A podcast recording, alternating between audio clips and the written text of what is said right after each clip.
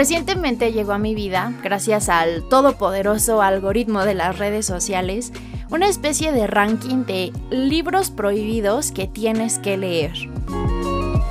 El título de la lista evidentemente tuvo mucho éxito porque inmediatamente traté de leer más sobre el tema, pero la palabra que destacó por completo fue prohibidos. Luego de ver algunos títulos, la mayoría de ellos súper populares en TikTok y demás, me puse a investigar más sobre el tema de la prohibición y me encontré con la noticia de que hace aproximadamente un año en Estados Unidos un tema desató mucha controversia, pues un grupo o asociación de padres se organizó para presentar a las juntas de las escuelas de sus hijos un listado de libros que se pedía fueran sacados de espacios como bibliotecas, librerías y demás lugares donde los chicos de nivel bachillerato y menores entrasen en contacto con ellos. Para este punto, el morbo me había capturado y me metí a investigar aún más. Resulta que estos grupos de padres que iniciaron en una ciudad se fueron expandiendo por diversos puntos de los Estados Unidos, solicitando la remoción de diferentes textos por considerárseles vulgares. Incluso en muchos de estos casos se cita la principal razón para todo esto, un concepto académico, el Critical Race Theory. Pero vamos por partes. Algunos de los libros de los cuales se solicita su remoción son novelas románticas, cuentos que hablan sobre la lucha racial, como aquellos donde se habla de la activista afroamericana Rosa Parks, autobiografías como la de Michelle Obama, Malala o Ruby Bridges, otra activista racial. Libros donde los protagonistas o los autores son personas miembros de la comunidad LGBTI, autores de origen hispánico, Incluso se prohibió un libro donde se habla de preparar tamales en Navidad. O que simplemente hablan de migración, del racismo en la historia de Estados Unidos o incluso del holocausto. Uno de los libros infantiles que incluía dibujos fue sujeto a la prohibición porque había una imagen de dos hombres abrazándose. Bueno, pues hubo un caso en el que se solicitó que se eliminara del currículo académico un libro de matemáticas, porque supuestamente incitaba al odio de los blancos. ok. En algunas escuelas de nivel básico, donde los maestros de origen afroamericano solicitaban ciertas lecturas a sus alumnos, fueron despedidos por mencionar conceptos o ideas como el privilegio blanco, por hablar abiertamente de la guerra civil, de la esclavitud afroamericana, de la limpieza racial de los nativoamericanos y muchos temas por el estilo. Incluso en una grabación que realizaron los alumnos se escucha a uno de los solicitantes decir que si los chicos leen un libro sobre el holocausto, deberían leer también uno que lo cuestione, uno que niegue su existencia. Y como podrás imaginarte, algunas de las motivaciones o justificaciones que estas asociaciones de padres han citado se incluyen motivos religiosos, por ejemplo, se dice que se usa lenguaje inapropiado, que los personajes o las situaciones en estas historias no respetan las leyes de Dios, incluso que en ellos se venera al diablo. Pero el tema, desde luego, ha sido aprovechado por políticos republicanos conservadores para atraer votantes, convirtiendo el asunto en un tema ahora de competencia entre demócratas, liberales y republicanos. Y curiosamente, las juntas de padres, la cancelación de eventos como firmas de libros o las solicitudes para el baneo de, títulos siempre aumentan cuando se acercan los periodos electorales, cuando hay elecciones de medio periodo o en la comunidad.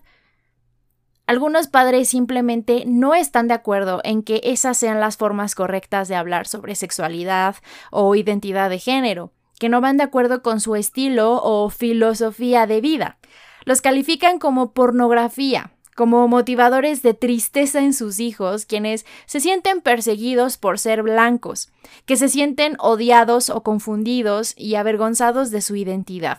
Y frecuentemente se retoman pasajes breves, una palabra o en el caso de las novelas gráficas, una imagen o el detalle en un recuadro puede ser suficiente para calificar a todo el libro como inmoral, inapropiado y racista. En el calor de estas sesiones con las autoridades educativas, algunos padres han pedido que los libros fuesen quemados, porque no basta con removerlos de los sitios públicos. Y resulta interesante porque tan solo en el año 2021, las asociaciones de padres, que a menudo se denominan como luchadores por la libertad o defensores de la libertad de expresión, como el famoso grupo Moms for Liberty, lograron prohibir o sacar de librerías y bibliotecas escolares 1.586 libros hasta mayo de 2022, en comparación con el año 2018, por ejemplo, cuando se prohibieron 483 mientras que en las juntas directivas siguen revisando hasta 729 solicitudes adicionales, más de las que se han tenido de forma simultánea en los últimos 20 años.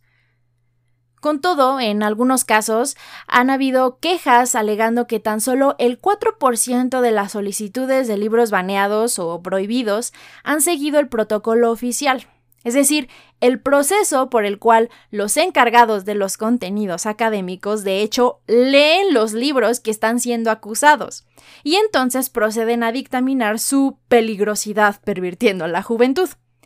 Y aún así, con todos los procesos y requisitos, lejos de que estos se cumplan o no, en febrero de 2022 se reportaron quemas masivas de libros en el estado de Tennessee. Pero como te decía, uno de los argumentos principales de los grupos de padres conservadores incluye el Critical Race Theory. Se dice que estas ideas impulsan el odio a los blancos, que los hace sentirse avergonzados de su cultura y sus raíces. Pero la pregunta obligada es, ¿Qué es eso del Critical Race Theory? Bueno, pues resulta que este concepto académico surge en las escuelas de leyes, en las facultades de derecho. Y básicamente enseña que el racismo puede estar integrado en sistemas legales o de leyes, a través de normas, reglamentos y estatutos legales, de modo que se convierte en una práctica legal y se transforma, por lo tanto, en un problema sistémico. Este concepto, por lo tanto, no está en el listado de temas para alumnos de nivel básico, ni de bachillerato, ni menores. Como dije, se estudia en las escuelas de derecho. Ahora, evidentemente, alumnos y padres del otro lado de la balanza no se han quedado de brazos cruzados. Algunos han comenzado a formular asociaciones con librerías privadas o con bibliotecas para crear los espacios que permitan a los niños y jóvenes escoger los libros que quieran de forma libre. Y aquí viene la parte más interesante de todo esto. Las ventas y popularidad de algunos de estos textos han aumentado en el Internet a partir de todo este circo.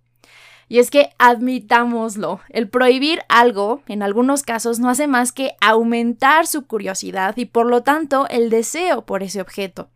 En este caso, el pequeño detalle que los padres olvidaron es que prohibición es un concepto desconocido para el Internet. Y si los chicos realmente quieren ver, aprender, leer o enterarse de algo, lo harán por este medio. Algunos temen que si las prohibiciones siguen teniendo éxito, el siguiente paso sea aumentar las restricciones en otros medios, como audiolibros, libros electrónicos en general, incluso con publicaciones y medios digitales, como periódicos y revistas independientes. Al final, esta es la razón por la cual este tema desató mi curiosidad. Y es que las prohibiciones, o incluso el tema de la quema de libros, tristemente no son extraños en nuestras sociedades. La historia está llena de diferentes tragedias, desde la biblioteca de Alejandría, que muchos sospechan se incendió no por accidente. En la Edad Media, desde luego, mucho conocimiento fue eliminado con motivos religiosos, pero también recientemente, en el siglo XX, durante la Segunda Guerra Mundial, están muy bien documentadas las noches de hogueras en la Alemania nazi, donde se quemaban libros que amenazaban la idea de la raza aria. En países como China o Corea del Norte, donde la censura sigue siendo un tema. Durante la conquista española también se destruyen códices y demás artefactos de cultura de las diferentes civilizaciones en el continente. Incluso durante la dictadura de Pinochet en Chile. Pero piénsalo, ¿Qué puede ser tan amenazador o peligroso de un libro que necesite ser físicamente destruido? Esto considerándolo especialmente en la era de la información, en la era de lo digital, considerando que hoy en día quemar un libro no es más que un acto simbólico, porque el libro seguirá presente, a comparación de antes, cuando quemar la cantidad suficiente de ejemplares podía significar perderlo para siempre. Y considerando además que en muchos casos estos libros que posiblemente pasarían inadvertidos ahora tienen toda la atención que podría ultimadamente beneficiar sus ventas y su difusión. Pareciera que la quema o la prohibición estaría entonces relacionada con un tema de demostración de poder. Y es que, como ya comentábamos, la censura y la destrucción de conocimiento siempre ha sido parte de un proceso que se relaciona con poder, con su expansión, con su conservación o su fortalecimiento. Y aunque los libros no son la única fuente de conocimiento hoy en día, especialmente con el Internet, sí sigue siendo el artefacto simbólico favorito cuando se trata de fuentes de cultura y conocimiento. Los libros cuentan no solo con la validación cultural e ideológica de la gran mayoría como una fuente de intelectualidad, son una de las piezas más pasivas y nobles de difundir ideas. Son una especie de símbolo de conocimiento y por lo tanto del sentido crítico y la capacidad de cuestionamiento pero además también son validados por figuras de autoridad, que también gozan de la validación, como profesores, líderes de opinión, políticos o padres. Por ello, cuando un grupo intenta justificar sus actos de poder, o en este caso, recuperarlo ante la ilusión o el miedo de haberlo perdido, los libros se convierten en la herramienta perfecta, porque hay un libro para todo. Y entonces, si no quiero que mi hijo lea o aprenda sobre racismo, migración o el holocausto, hay un libro para contradecirlo sin amenazar mi estatus, permitiéndome defender mi posición. Muchos padres citan razones como lenguaje vulgar, mensajes inapropiados, temáticas incómodas y demás. Se pide a los profesores que no enseñen sobre la historia de Estados Unidos, al menos no sobre las partes donde los blancos ejercieron y demostraron su poder, porque eso hace sentir a sus hijos perseguidos o invalidados. Pero con esto están enviando el mensaje de que es más relevante la experiencia de los blancos, porque para evitar su incomodidad prefieren no enseñar nada en absoluto de la persecución histórica de las minorías, ya sea migrantes o afroamericanos o miembros de la comunidad LGBT. Entonces, para evitar la violencia emocional, se ejerce una violencia diferente, organizando la prohibición de libros, incluso su eliminación física en hogueras que recuerdan a la Alemania nazi. Y es que algo de lo que nadie habla es del hecho de que se requiere mucha violencia para evitar la violencia, la que se aplica o existe para conservar el status quo. Y hablando de la Alemania nazi, son ellos precisamente quienes pueden dar testimonio de las consecuencias que trae el tratar de olvidar y no prestar atención a las propias contradicciones y vicios que existen en la cultura. Todo el mundo habla de lo que ocurrió durante el mandato de Adolf Hitler. Sin embargo, es menos comentado lo que les llevó ahí, la pasividad, el no cuestionar, el permitir, creyendo que se trataba de algo inofensivo.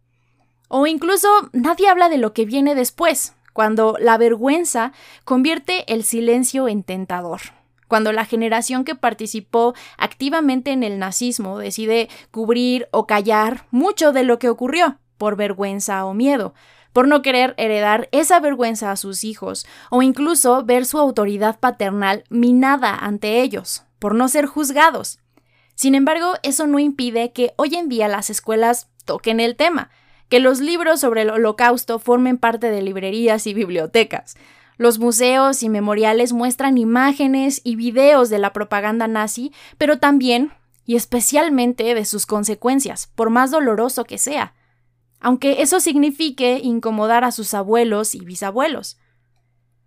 Y es que es curioso como en algunos temas se está buscando tomar la ruta del olvido o de tratar de fingir que nada pasó en aras de dejar atrás el pasado, de no parecer resentidos o de superar ciertas situaciones. Pero superar no significa ignorar el pasado, y ese había sido el acuerdo tácito en la sociedad. Pero entonces, ¿por qué ahora estas cuestiones vuelven a preocuparnos tanto? Parece que hay una especie de desfase entre la educación que ciertas familias deciden dar a sus hijos, que puede estar basada en valores familiares o particulares específicos, y la educación intelectual, que tendría que estar basada en la medida de lo posible en hechos, en teorías y ciencia, siempre basándose en el pensamiento crítico. Los sistemas educativos no tendrían por qué servir a valores o intereses ideológicos de ningún tipo, mucho menos tratar de minimizar la incomodidad de padres que no quieren ver a sus hijos crecer con el potencial de cambiar su perspectiva ideológica. Y es preferible que en toda escuela los niños y jóvenes se expongan a toda clase de experiencias, perspectivas y vivencias, pero esto no es porque haya una especie de complot de racismo al revés, porque se busque hacer sentir mal a los blancos o porque los negros y otras minorías quieran victimizarse y eventualmente vengarse, pero porque de esta forma ellos pueden decidir por sí mismos. Y esa es tal vez la raíz del miedo de estos padres y asociaciones. Se trata de controlar los valores morales y perspectivas de vida a las que sus hijos tienen acceso, pues no quieren que tengan ideas diferentes a las propias, que discutan o reten el status quo de la familia, su autoridad moral o ideológica como padres, o simplemente las ideas que ellos mismos aceptan como suyas. La molestia no es con los libros per se, sino con la idea de que los hijos piensen diferente y con ello abandonen el nido. En este sentido, la lucha es una de poder, tal vez no político, militar o religioso como en prohibiciones de libros registradas en la historia, pero esta es más por el poder ideológico y cultural, como muchos de los problemas que vemos en nuestras sociedades, en el contexto de la modernidad y la saturación de información. De esta forma no se trata de alarmarse por la destrucción de los libros, porque en realidad el conocimiento no está siendo eliminado, sino en el símbolo de expresión de poder que se ejerce a través de esta batalla cultural. Pero aún con todo, los padres ansiosos por la posible separación de sus hijos, los políticos oportunistas que se asocian a estos movimientos, nuevamente con fines de poder y electorales, parecen no haber pensado muy bien el tema, porque cuando algo se prohíbe, más aún entre adolescentes, ese algo se vuelve aún más tentador.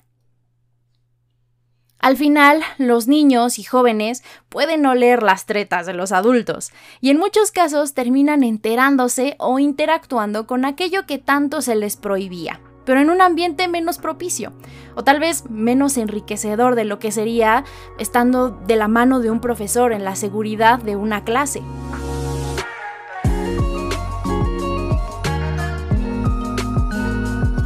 Tal vez la lección al final es que es cierto que la historia suele repetirse, pero también hay ciertos avances.